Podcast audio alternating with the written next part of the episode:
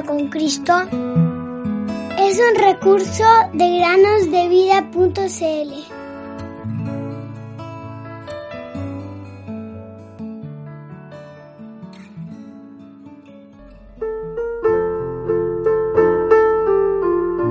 Mantengamos firme la profesión de nuestra esperanza sin vacilar, porque fiel es aquel que prometió.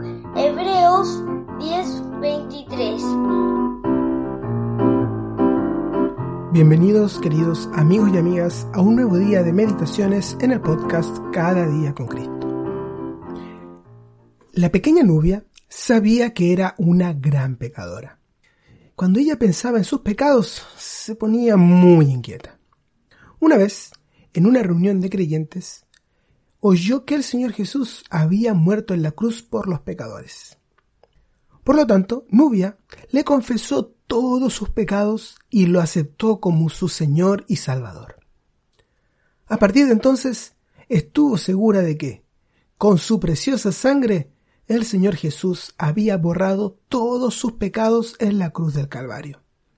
Esto la hizo muy feliz y le dio una paz verdadera y perdurable. De ahora en adelante, la pequeña Nubia quería hablar a todos los que se cruzaba acerca de su alegría. Un día, un no creyente intentó hacer dudar a Nubia de su salvación. Él le preguntó, Nubia, ¿cómo sabes que tus pecados han sido perdonados como me has estado diciendo? Muy sencillo, respondió rápida y raudamente Nubia. En ese momento ella comenzó a explicarle que Dios tiene varios libros. En uno de ellos está mi página, dijo Nubia, y continuó. Todos mis pecados estaban registrados en ese libro de Dios. Pero ahora la sangre de mi Salvador los ha borrado todos y por completo. Dios ya no se acuerda de mis pecados. En lugar de eso, contempla la sangre de su Hijo derramada en la cruz del Calvario por mí. Entonces Dios ha transferido mi nombre a otro libro, el libro de la vida, y nunca más saldrá de ahí. Qué gran fe tenía la pequeña Nubia. Ahora, déjame preguntarte, querido amigo o amiga que nos escuchas, ¿cómo es contigo? ¿Han sido borrados tus pecados por la sangre del Salvador? ¿O todavía están registrados en ese libro sin la marca de la sangre? ¿Está tu nombre escrito en el libro de la vida?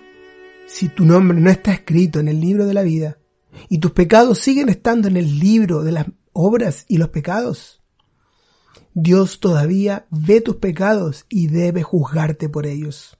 Por lo tanto, ven hoy al Salvador. Todavía hay tiempo. No dejes pasar ni un solo día más, porque pronto llegará el juicio. Ven a Jesús sin tardar.